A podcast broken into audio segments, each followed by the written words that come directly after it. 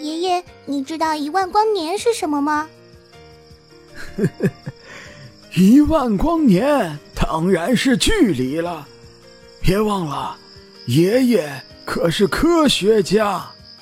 错了错了，爷爷，舒儿说的一万光年是动漫电台。一万光年动漫电台，听得见的有声动画。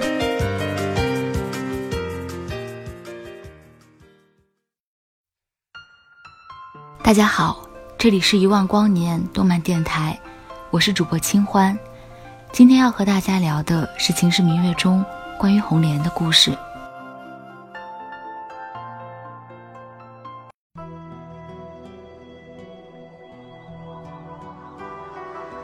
这一年的冬天，雪下的特别大，银白的雪花飘飘扬扬的洒在世间的每一处，透着隐隐的森寒。和高高在上的淡漠，白雪皑皑里，你往最深处望去，是这个都城最尊贵的地方——韩国皇宫。皇宫呢，一向都是被忌讳提起的。尽管权势与财富在此交织，地位与皇权相互争鸣，但是没有人能忽视，在这华美绚丽的外表下，隐藏着怎样的深渊。所有人都清楚。这里充斥着世间最血腥、最残酷、最肮脏的勾当。宫殿被厚厚的积雪覆盖着，隐隐可见金雕玉砌的宫檐，密密麻麻的宫廷侍卫。他们在面无表情地围住宫殿，肃杀的气氛弥漫开来。过往的宫女和太监们止不住的胆寒，有好奇的宫女悄悄往殿内窥探。只见华丽的暗金纱幔在寒风中舞动，缀挂着清亮水晶珠帘，后面是几道人影。殿内焚香袅袅，一眼望去，琳琅满目的珍品随处可见。红莲木然地坐在梳妆台前，眼中不起波澜，思绪不知飘到了何方，只任由宫女在身上折腾。公主规格的嫁衣何其繁复，宫女们替她整理了许久，直至大功告成，皆垂目不敢看她。原本公主的头发是要盘起来戴上凤冠的，可满室的人都不敢去动她。红莲站起身来，长裙在地上拖曳着，那样尊贵无比的红，稍一动便犹如血浪翻滚。可一头银白的长发，却垂至脚踝。红莲端凝了许久，从宫女手中接过红色的发带，将其束上。满目红中一点白，好似那红云中翻飞的白雪一般。这两种极致的颜色交融在一起，契合的叫人心惊。连红莲自己也不敢相信。他竟然一夜白头，那些从心底最深处蔓延的悲哀，他骗不了自己。他静静地看着铜镜中的自己，这是他第三次身着这样的红色，看着这样的自己，他低低地笑出了声。这样的红，真是刺眼，比那尊贵的黄。还要浓烈。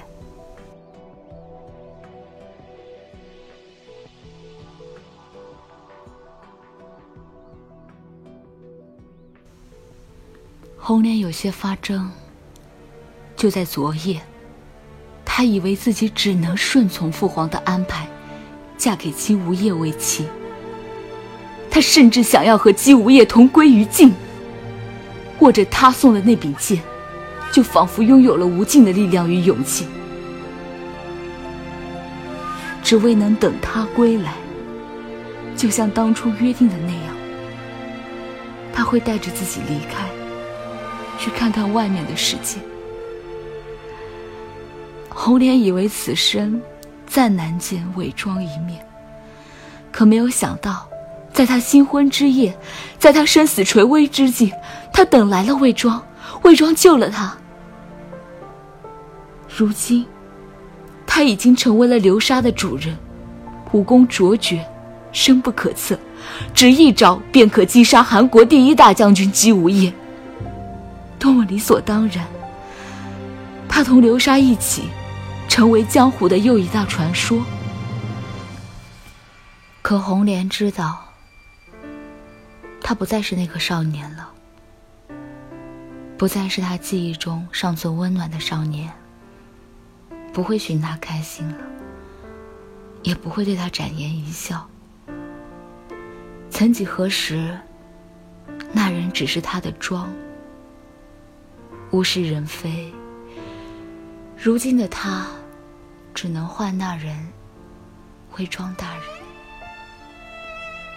有那么一瞬，红莲真的天真的以为他是为了自己而来。他之所以选择在他出嫁的那天归来，是因为他不忍心自己被姬无业糟蹋，或者他喜欢自己，而不是因为他出嫁的那天守卫最为松懈。他满心希冀的等待着魏庄的回答，可等来的却是满心的疮疤。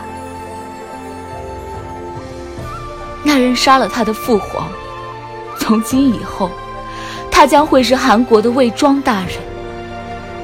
红莲脑海中不住地回放着他的话，数不清的次数，一遍又一遍。闭上眼，红莲似乎能够想象，火光凄厉地照亮了这个都城的半边天，这座囚笼外面的将士们血腥的厮杀和百姓无辜的叫喊。他懂。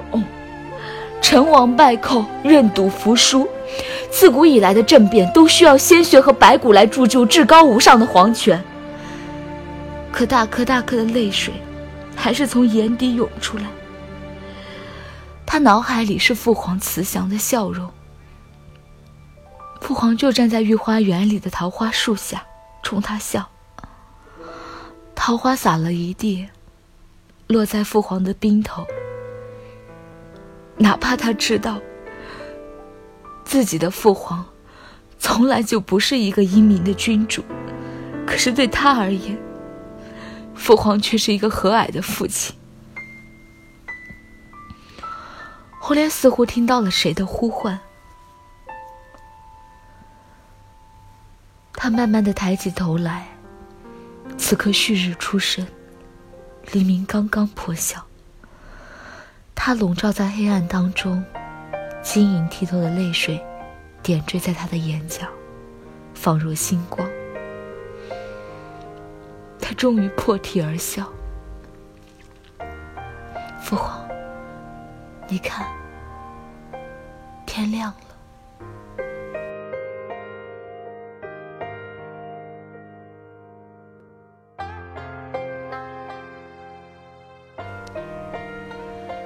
清晨的阳光打在公岩上，身后的雪层在阳光的照耀下慢慢融化，顺着公岩滴下，溅得满园雪香。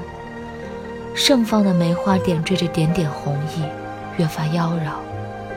此时的皇宫万籁俱寂，飞过的鸟儿垂头顿足，站在殿外上吱呀作鸣。远远望去。俱是一片祥和瑞相。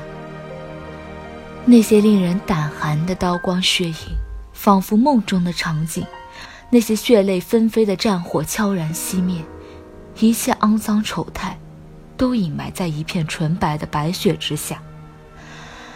明晃晃的黄色普照其上，让人生不出一点窥探之心。各宫的侍女行色匆匆地奔走在皇宫中。神色严肃，唯恐出了一点纰漏，否则就是株连九族的大罪。侍卫们着手布置皇宫，红绸作锦，喜字道情。一片茫茫的白中，触目所见皆是耀眼的红，凤冠霞帔，红妆万里。一个时辰后，一切事宜都已经准备妥当，众位大臣也逐一到了观礼台前。如今的韩国，名存实亡，新旧政权更迭，他们做不到将眼前的荣华富贵、泼天权势看作过眼云烟，他们只能沉溺在魏庄狠厉手段之下，只能眼睁睁地看着这个曾经被他们轻视的少年，一步步走向权力的巅峰。此时此刻，魏庄身着大红喜服，威严天成，霸气非常。俊美的五官沐浴在神圣的大典之光下，连冷峻的面容都难得的带了几分温润。他站在最高处，俯视着脚下的芸芸众生。这一天，他等了太久。那倾国倾城的女子，自他眼前缓缓走来，在众人的搀扶下，在朝臣复杂的目光中。一步步踏上台阶，离自己越来越近，和她一样。那女子身着满目的红，是天地间最为耀眼的色彩。可魏庄嘴角的笑容骤然凝固，他看见红莲的发，那样纯粹的白，同自己一样。他知道，只有经历过痛彻心扉的苦痛，才能一夜白头；又或者是多么浓烈的恨意，才能一夜青丝成雪。魏庄心里涌现出强烈的不安。可红莲是爱他的，对不对？他们以后一定会琴瑟和鸣，相守一生。魏庄暗自镇定心神，眉眼间不自觉地流露出只有对着红莲才有的温柔笑意。眼前的女子一步步向他走来，精致的妆容越发衬出她的风华无双。红莲一路走来，一直打量着眼前风姿绰约的男人。她曾经无数次的幻想过他们成亲的场面，可如今真到了这个时候，心哀莫过于求生不得，求死不能。他强忍住内心的悸动，垂下眼眸，唤魏庄大人。魏庄心口隐隐作痛，他上前扶起红莲，缓缓道：“我只是你的庄啊。”红莲愣在原地，良久，他眼唇痴痴一笑，笑得眼泪都掉下来。他问：“可是庄，你为什么要这样对我？”他用尽全力挣开他禁锢住自己的手，踉跄着向后退开。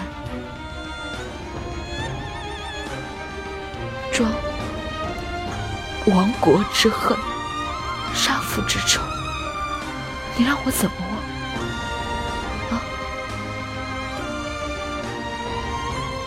忘？魏庄真目欲裂，红莲身后就是百丈高的祭祀台，自高处席卷而来的狂风吹得他们衣襟呼呼作响，红莲头上的发带掉落在地上，醒目的银白毫无顾忌地在风中飞扬，或者她血红的裙摆，缭乱了无数世人的双眼。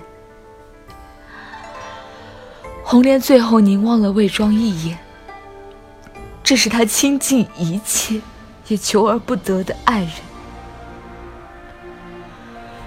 这一眼里有红莲对他的爱恨交织，也有红莲对自己的悔恨交加。无数往事在眼前走马观花，一一浮现，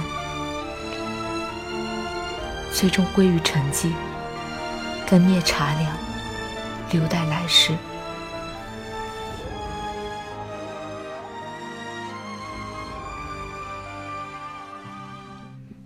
红莲笑着跳了下去。他说：“庄，如果可以，来世我不要再遇见你。”不，魏庄想要抓住他，他用尽了全力扑上去，却只堪堪够到从掌心擦过的那一抹衣角，那样刺目的红，和他的鲜血铺了满地。红莲最后那释然的一眼，仿佛是梦魇。他最后和魏庄说的是永不相见。魏庄最后得到了天下，却终究失去了红莲。魏庄痴痴一笑，他记起来，那年他刚及笄，也是穿着这样耀眼的红。他为自己拒绝了丞相之子的提亲，自己明明满心欢喜，却装作毫不在意的说：“那你等我，等我来娶你。”月光下，少女娇羞着容颜，眼里是对他满目的爱恋。那女子对他说：“我会一直等你，哪怕等到海枯石烂。”妾定不负君意。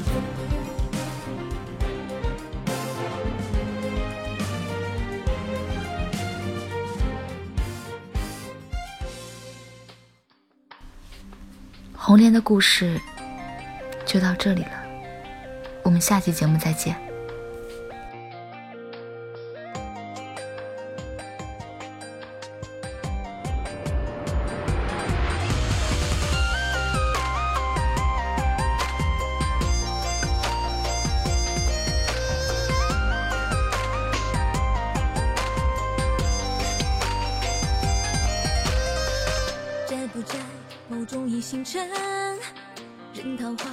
缀满了心门，灯枝头隔夜雪微沉，凉意添几分。心真心显得多稚嫩，谁又敢做我心上人？指尖生死在老酒窖，只负一日两寸。